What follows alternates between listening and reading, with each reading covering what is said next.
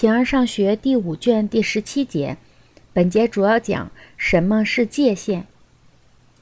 形而上学第五卷第十七节，界限意指个别事物的终端，是在它之外别无他物，在它之内无所不备的实点。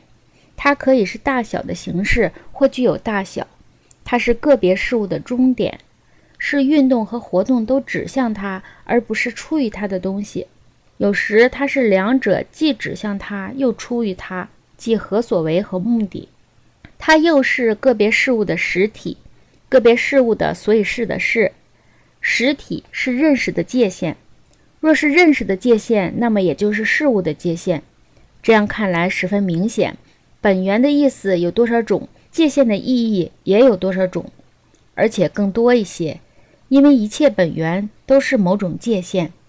但并非一切界限都是本源。